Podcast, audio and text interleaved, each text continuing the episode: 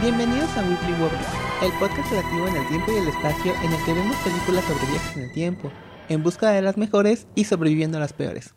Yo soy Lu. Y yo soy Diego. Y este es el noveno episodio. Y hoy vamos a hablar de Godzilla versus King Ghidorah. Alguien está muy emocionado Estoy al muy parecer. emocionado. Pero primero vamos a hablar de nosotros mismos. Lu, feliz año nuevo. Feliz año nuevo. ¿Cómo te fue de vacaciones? Bien, tranquilo, medio atropellado. El, el mar se llevó mis lentes. Y ahora estoy usando lentes viejitos y casi no alcanzo a ver el monitor desde aquí. Pero por suerte tenía guardados estos lentes viejitos y no me voy a quedar ciego en lo que... Me hubieras dicho eso mientras estábamos poniendo el set para ponerte la computadora No, más está cerca. bien. La verdad es que no importa qué tan cerca está de todo. Ah, ok, bueno. Eh, pero fuera de eso, bien. ¿Bien? Ajá, tranquilo. Eh, estoy muy emocionado porque todas las vacaciones extrañé mucho jugar Dungeons and Dragons. Y mañana tú vas a masterear una Mm. Mañana aventura. yo voy a masterear una aventura. La de Ricky Morty. ¿Qué tal? ¿Ya estás preparada?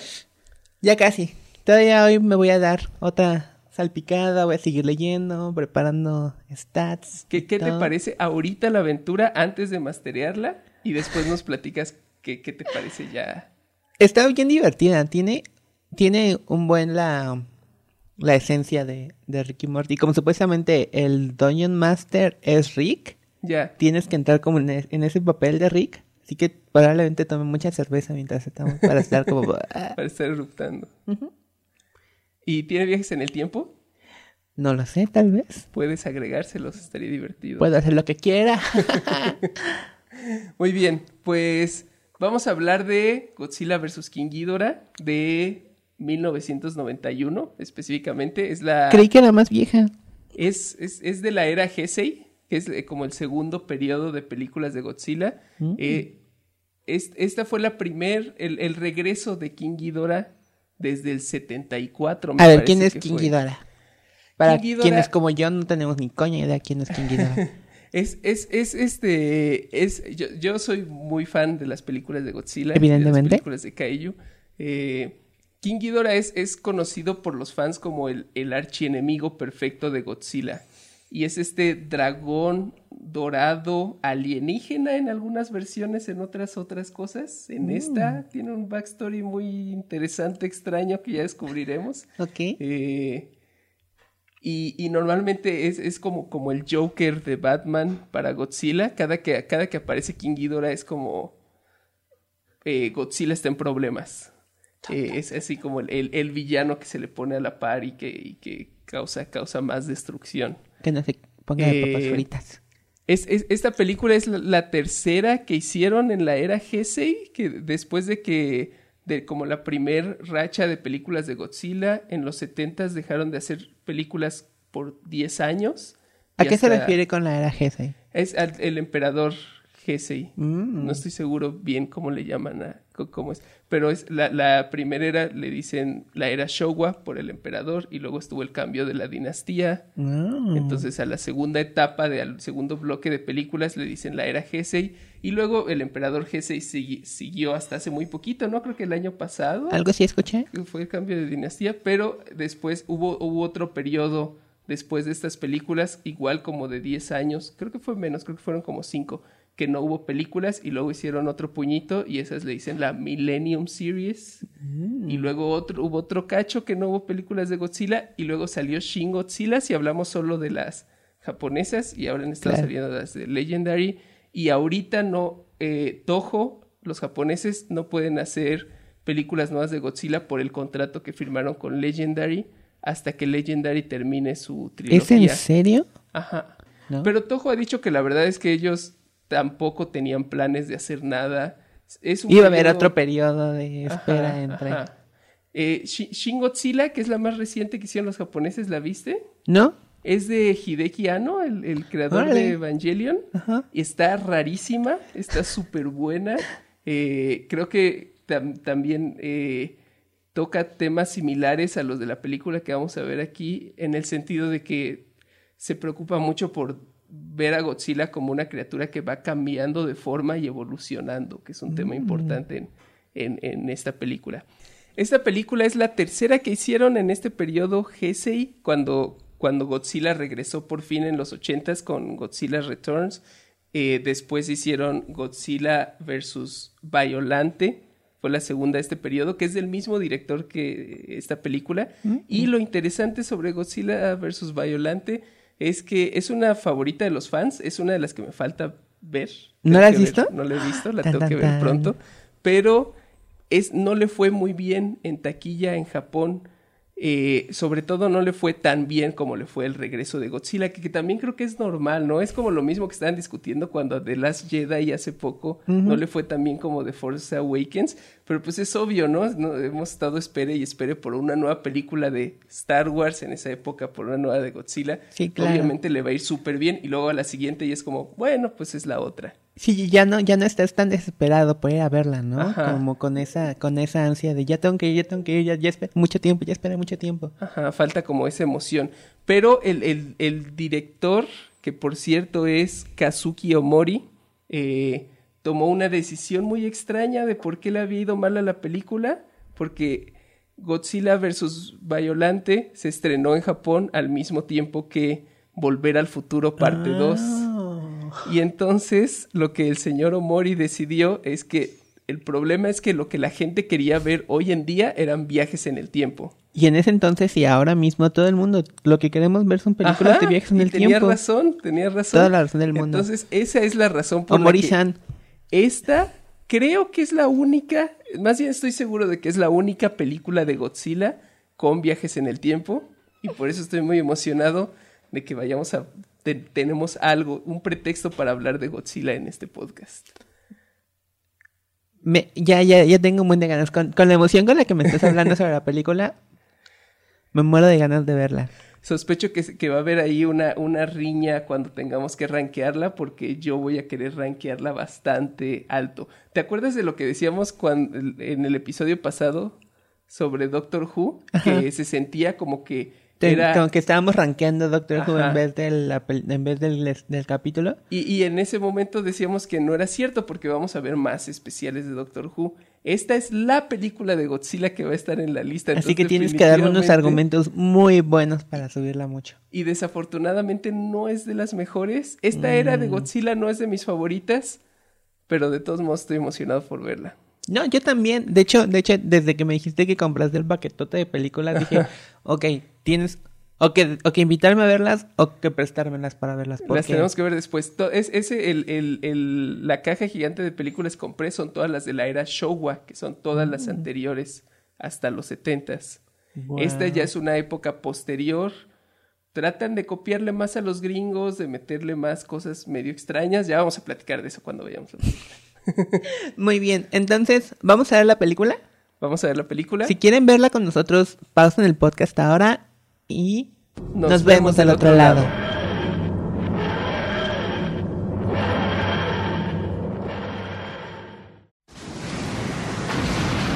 ゴジラ最強のライバル。超ドラゴン怪獣現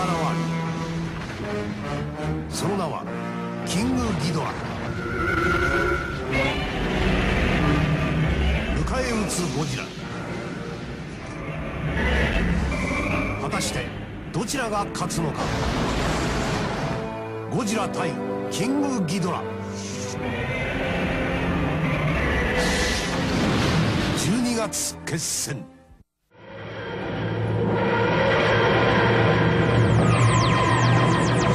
Y volvimos al futuro. Lu, ¿qué te pareció la película? ¿Está buena? ¿Me gustó? Me acordé que sí ya la había visto. ¿Ya la habías visto? ¿La Ya habías la visto había conmigo? visto, la vi contigo. Los, los, no sé. Está buena. Pues, va- vamos a hablar de la película. Eh, ¿Tiene viajes en el tiempo? No tiene nada de sentido la forma en la que utilizan. No, para nada. Pero tiene viajes en el tiempo y se puede justificar para el Ajá, podcast. ajá. La No tiene película- viaje, no, no tiene viajes en el tiempo. Sí, sí tiene bastante.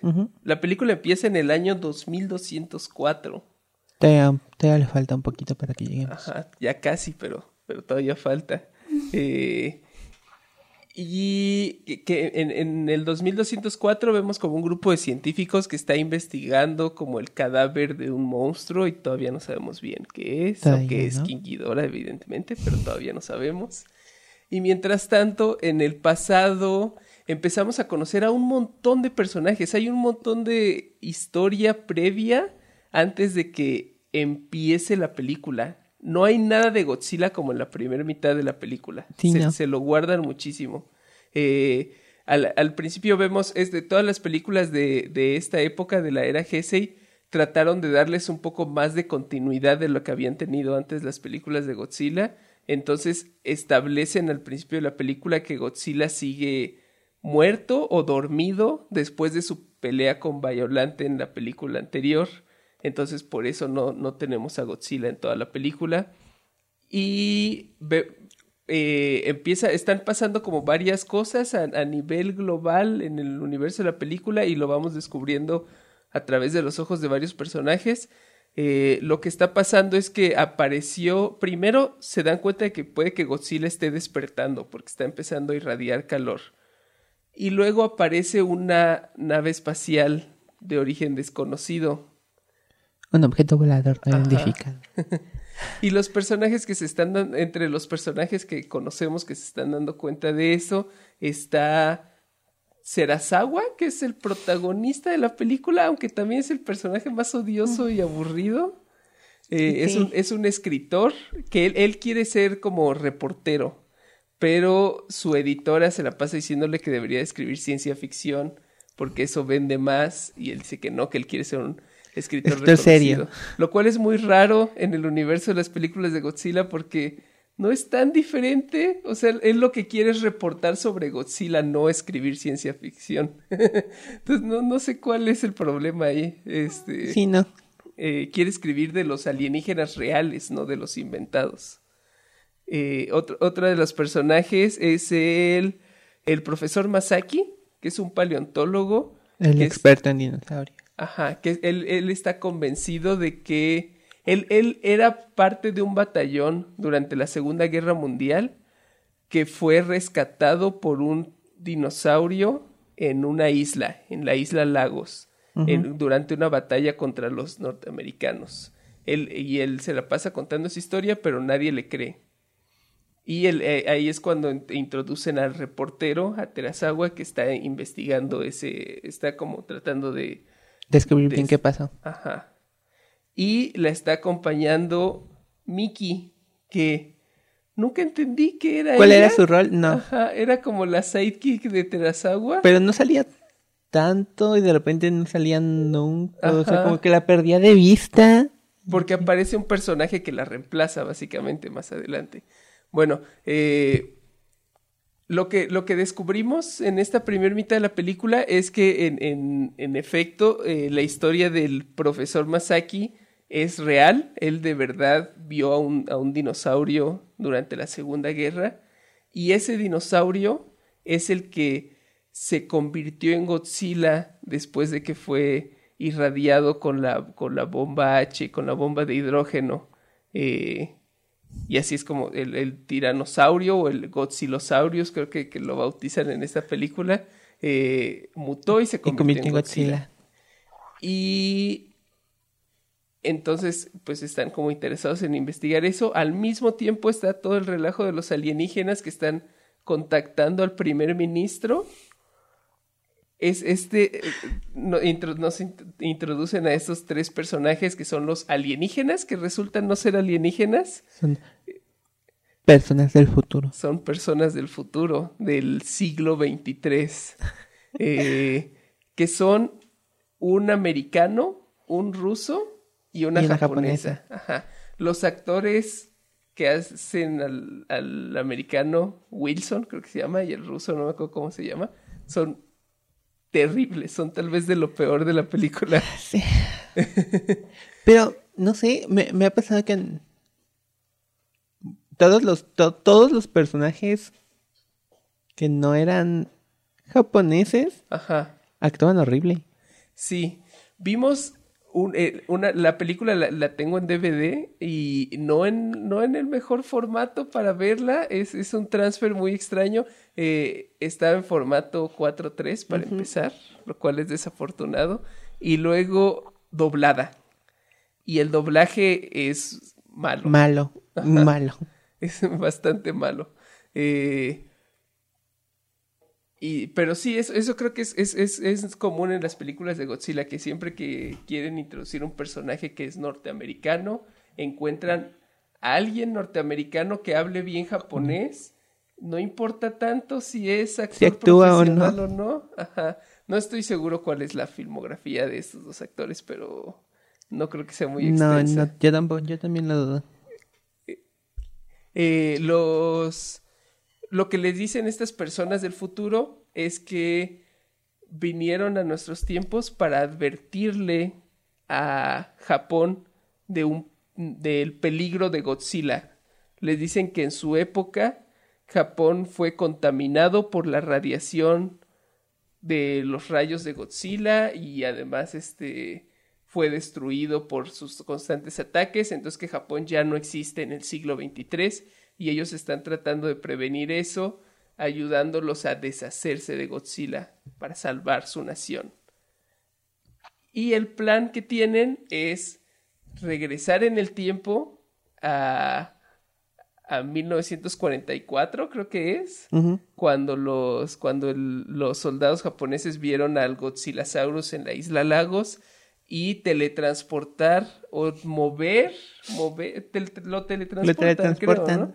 al Godzillasaurus a otro lugar en mitad del océano para Para que no se irradiara, ajá, que no naciera como...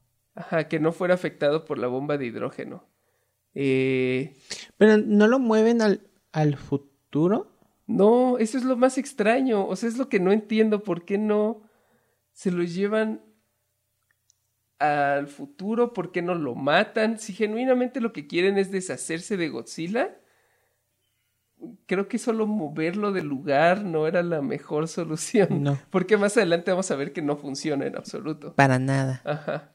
Eh, cuando están preparándose para ir a, para viajar en el tiempo, es cuando contactan a los otros personajes que han estado investigando toda esta situación en, en, el, en la isla Lagos y les dicen que quieren que ellos los acompañen porque quieren tener como expertos para, para cum- completar Bueno, la pero misión. al escritor se lo llevan Se llevan al escritor. porque habían es- porque había escrito un libro sobre Ah. al respecto en Él el es- Él futuro. era como el experto en Godzilla. Ellos tienen un libro que él está empezando a escribir. Es el libro que está tratando de venderle a su editora, pero en, en su época ya lo publicó y entonces ellos es- son así como fans, ¿no? Como dicen, este libro explica perfectamente el- el- la situación y el problema y entonces tú tienes que acompañarnos. También le dicen que la verdad es que su libro no tuvo nada de éxito y nadie lo, ha- nadie lo Qué leyó. triste. Eh, y lo, lo cual pone bastante triste al, al escritor. Eh, no se llevan al paleontólogo porque Existía en el pasado y no podían llevárselo. No podían llevárselo porque no porque si hubiera habido él si hubiera estado esa persona en los de de diferentes tiempos en el mismo tiempo uno tendría que haber desaparecido. Ajá. O algo así. Algo así. Es, es como la lógica de volver al futuro, ¿no? no Eh, Doc Brown tiene miedo de que se conozcan los dos Doc Browns, aunque al final en realidad no pasa nada. Eh, pero sí, más o menos empiezan a dar como...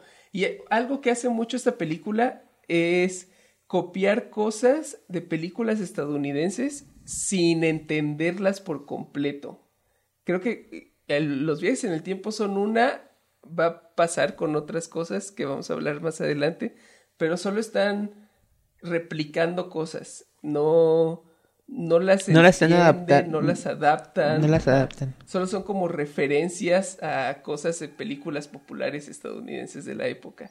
Eh, otro, otro de los personajes que conocemos que va a ir en este viaje temporal es el androide M11, que es, que es como Data de Star Trek y el Terminator y Bishop de Aliens tal vez. Ajá. Eh, es este actor también, me parece que también es norteamericano, también es gringo. Y él, porque él va mucho a convenciones, él se sigue moviendo mucho en el circuito de convenciones. ¿En serio? Es prácticamente la única película en la que salió, pero es muy querido por los fans porque es un personaje como muy icónico, extraño, su actuación es mala pero entrañable. Tiene Eh, ajá, esta- es el buen, es el buen modo de malo. Ajá, es como de una película B, incluso más B de lo que es el resto de la película. Creo que él, él le da como un, un toque de, de película de ciencia ficción barata Robert Scatfield. Robert Scottfield. Eh, y otro de los acompañantes que van a, van a llevar a su viaje, a- además de que también va con ellos Amy, la chica japonesa del futuro. eh, ella lleva a sus mascotas, que son los Dorats, que son tres criaturitas cute, tres Pokémones, eh, que son, es- esos son mis elementos favoritos de esta película, me gusta bien mucho cute. la introducción de los Dorats a la mitología de, de Godzilla. Eh, búsquenlos, se los recomiendo que, que vean imágenes de los Dorats. son diseños bastante, bastante buenos. Eh, pero lo que pasa, bueno, van, van al pasado, vemos toda la historia que nos ha estado contando el paleontólogo. eh, están los soldados norteamericanos peleando contra los soldados japoneses. eh, los japoneses están casi por ser derrotados cuando de repente aparece un dinosaurio y destruye a las tropas a las tropas estadounidenses y salva a los japoneses. Y entonces ellos llegan, observan todo eso y teletransportan a, a Godzilla a, a otro lugar del océano, como tenían planeado. Esta escena fue muy controversial en Estados Unidos. ¿Por qué? Es, es porque e- esto y otros elementos narrativos de la película hicieron sentir a los distribuidores que la película era anti-norteamericana. Que era como los... O, o sea, obviamente para los gringos es muy fuerte ver escenas de la Segunda Guerra Mundial en donde los soldados estadounidenses son los malos y los japoneses son como los héroes y Godzilla mata a todos los americanos y eso es algo que celebran los personajes en la película. Eh, pero también creo que es como ridículo que... es- esta fue de las películas que estaban saliendo en esa época, esta nunca la distribuyeron en Estados Unidos hasta que salió la película del 98, la película... ¿En serio? Ajá, que, empe- que empezaron como a traer todas las películas para aprovechar la nueva popularidad de Godzilla. Eh,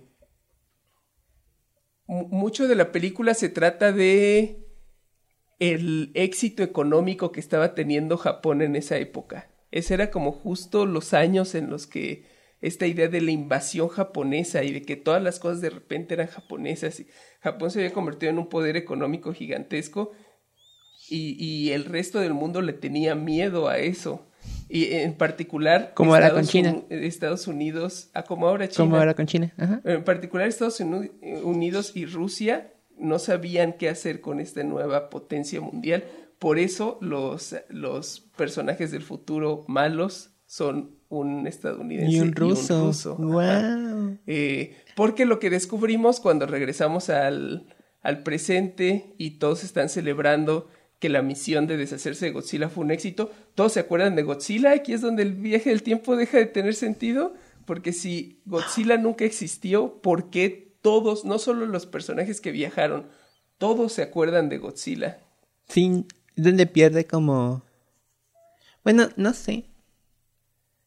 Sí, no, no tiene sentido. No tiene sentido. Ningún o sea, sentido. ti- tiene sentido para mí que los personajes que viajaron en el tiempo se acuerden. Ajá, porque pues ellos seguían como con esas memorias. Ajá. Pero Tal todos vez los, los de- personajes del futuro, los otros alienígenas, les quiero decir, es que son básicamente los ex-aliens de Invasion of the Astro Monster.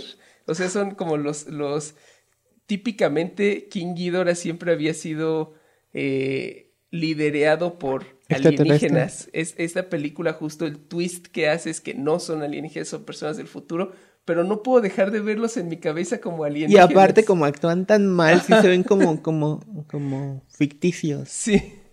Bueno, entonces los, eh, los, los personas del futuro revelan que el plan verdadero era deshacerse de Japón, porque en el siglo XXIII Japón se convirtió en una potencia mundial que ahora domina tiránicamente a todo el mundo y son los líderes de todo.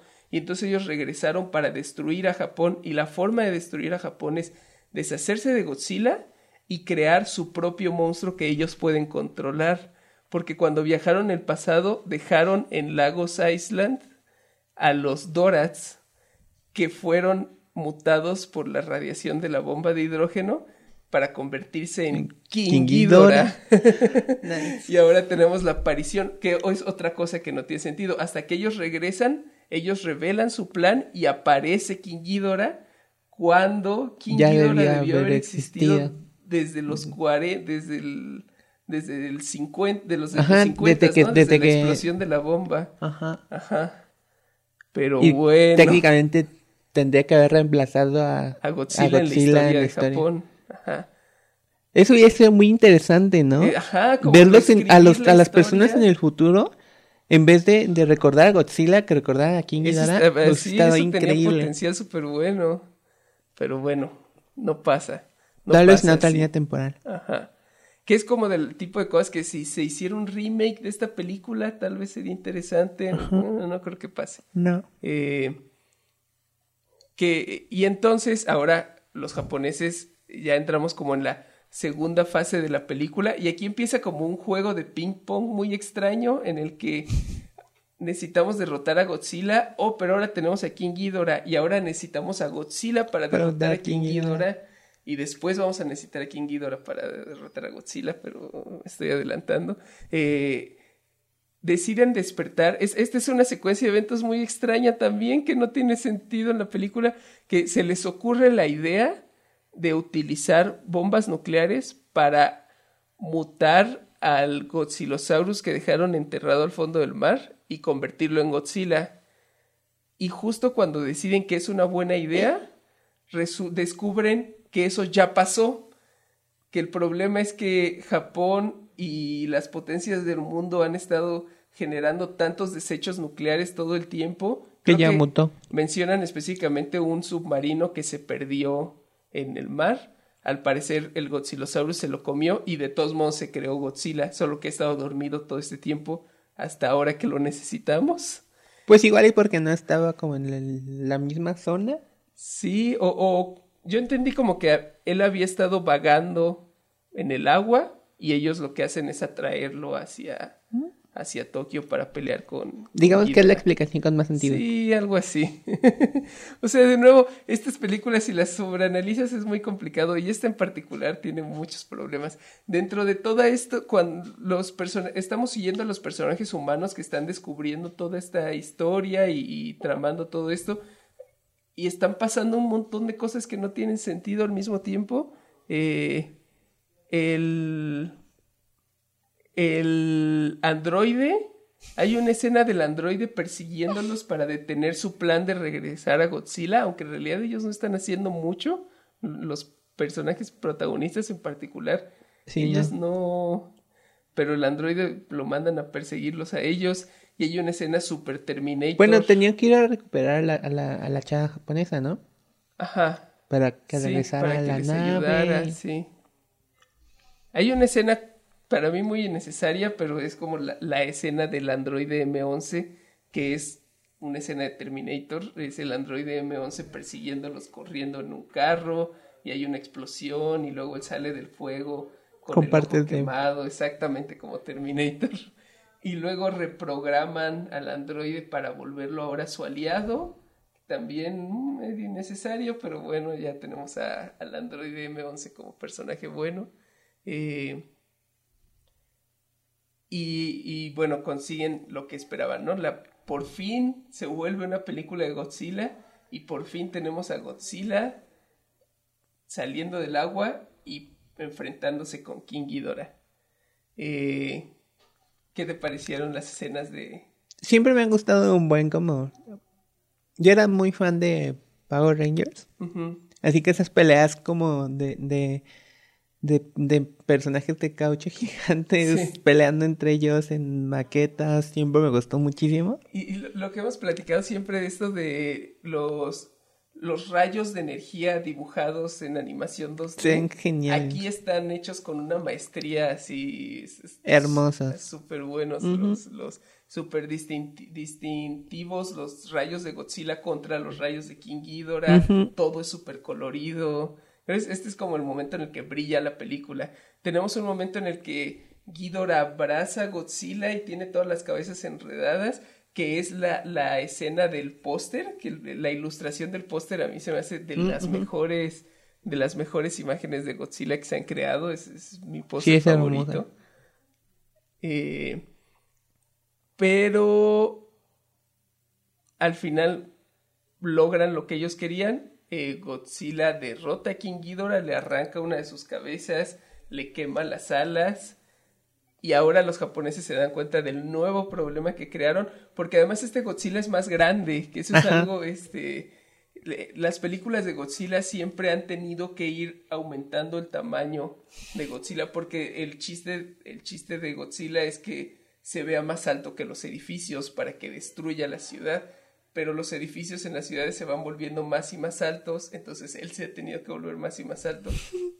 Y aquí lo explican narrativamente porque dicen que este nuevo Godzilla que estuvo años abajo del mar comiendo energía nuclear es muchísimo más fuerte y poderoso que el original. Y más violento. Ajá. O sea, creo que hacen buen, muy buen trabajo en que su aliento atómico se siente ah, devastador. Bien, ajá, ¿no? bien Se poderoso. ca- cada que lanza un rayo destroza todo. Creo que así es como le corta la cabeza Ajá. a Ghidorah. Ajá, la del medio. Ajá.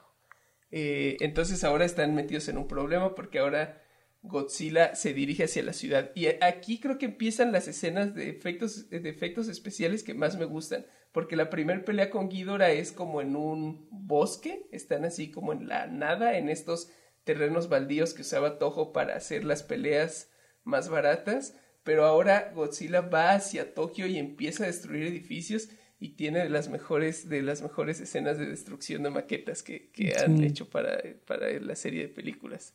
Eh, hay una escena muy rara, es- estuve leyendo explicaciones de esa escena porque hay una escena muy dramática. Hay un personaje que no habíamos mencionado, que es un millonario, que también estuvo, también fue soldado japonés Ah, en la isla. Lagos, pero él niega, él nunca ha querido admitir que la historia es real.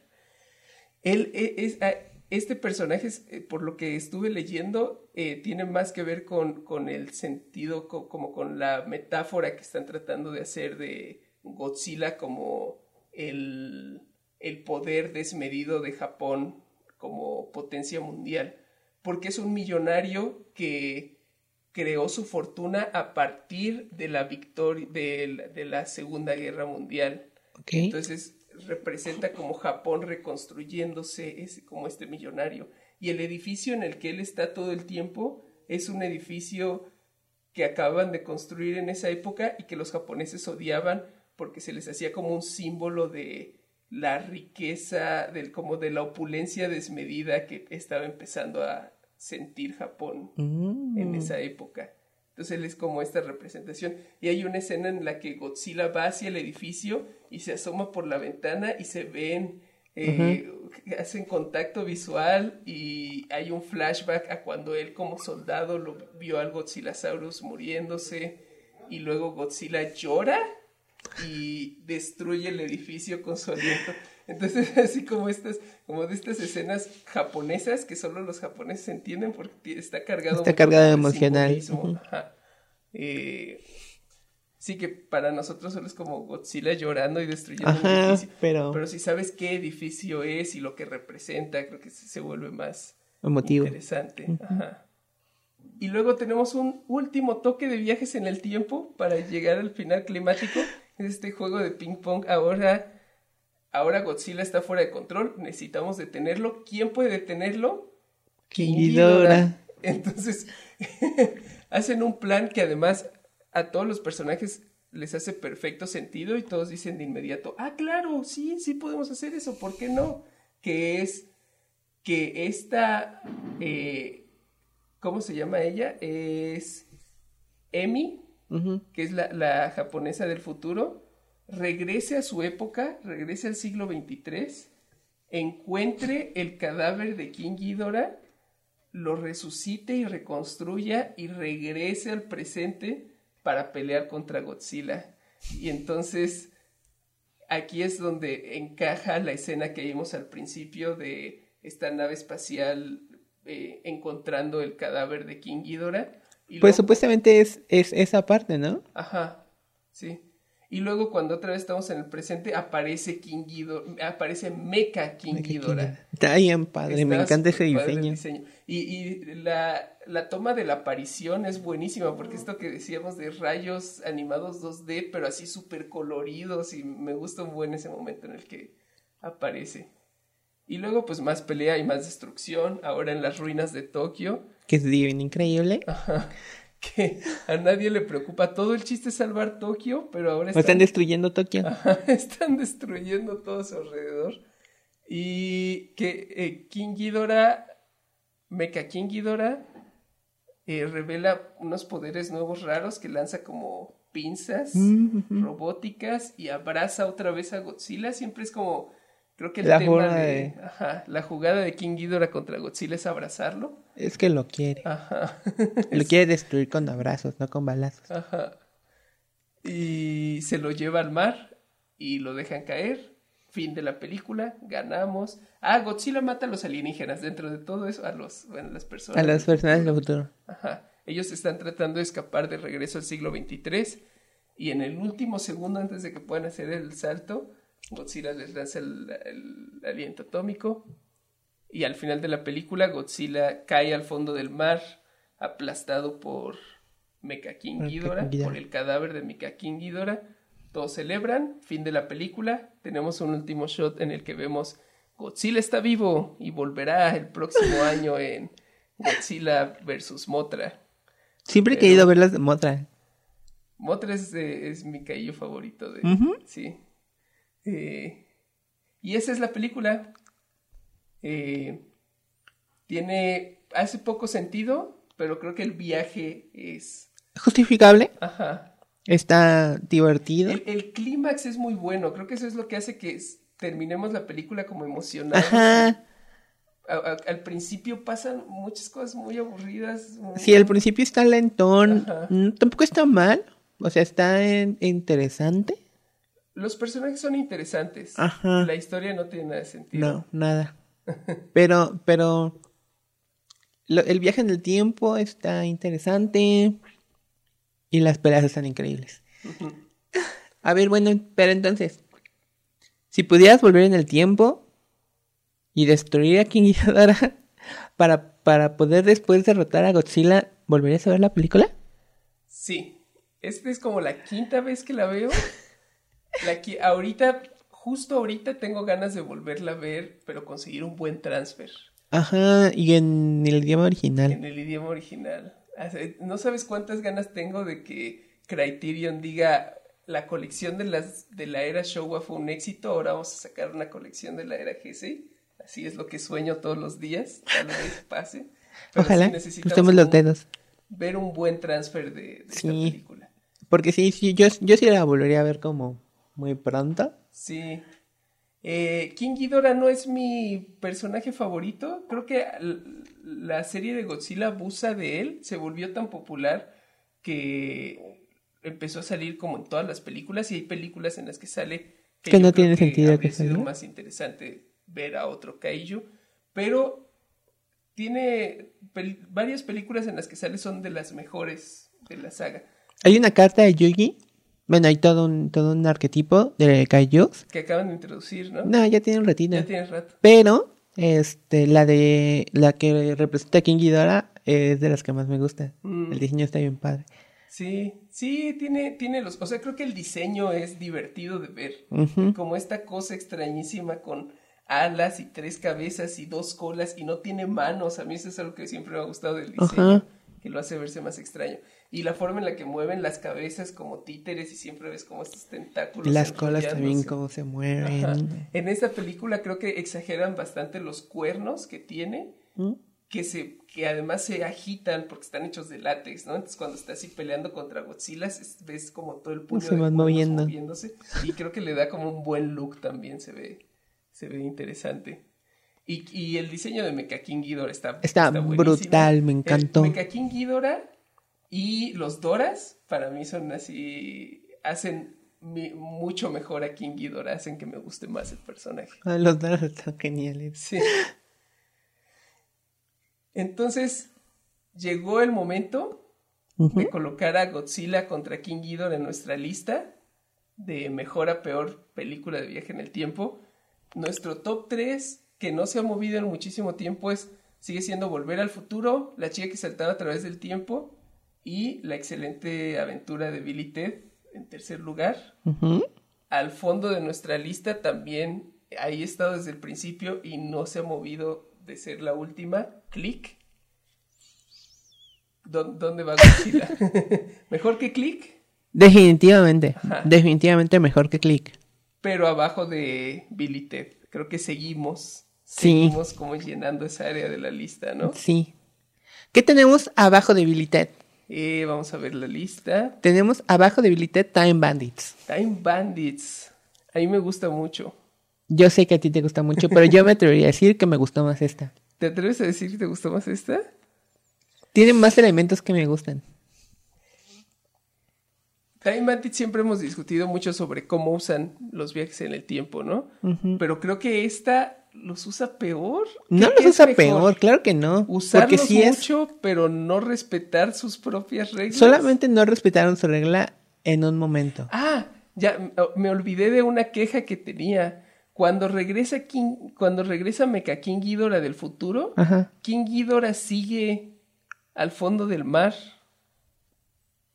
Entonces su regla de que no puede haber dos personas iguales no aplica No para Ghidorah. Dice que no deberían. Dice que uno de los dos desaparecería. Supongo que podemos asumir De que se fondo el cadáver. Desapareció. ¿Tiene sentido? Sí, no sé, igual siento que es, eso es como lo que me hace ruido de esta película. Están, están muy divertidos. Bueno, a ver.